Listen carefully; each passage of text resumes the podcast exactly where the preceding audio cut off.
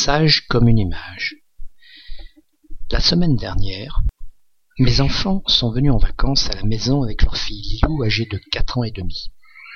En fait, il ne s'agissait pas vraiment de vacances, puisqu'ils sont venus chercher un appartement, car ils sont mutés cet été dans la région de Bordeaux.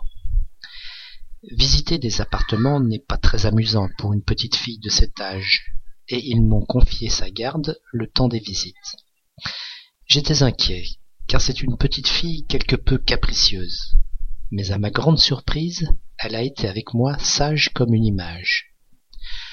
Lorsque vous regardez des images représentant des enfants, ceux-ci apparaissent toujours immobiles et silencieux exactement le contraire de ces charmants bambins qui ne cessent de se chamailler ou de faire des caprices sans crainte de nos remontrances. Cette expression est née au XVIIe siècle par ceux qui considéraient que les enfants réels étaient sages comme ceux qu'on voyait sur les images.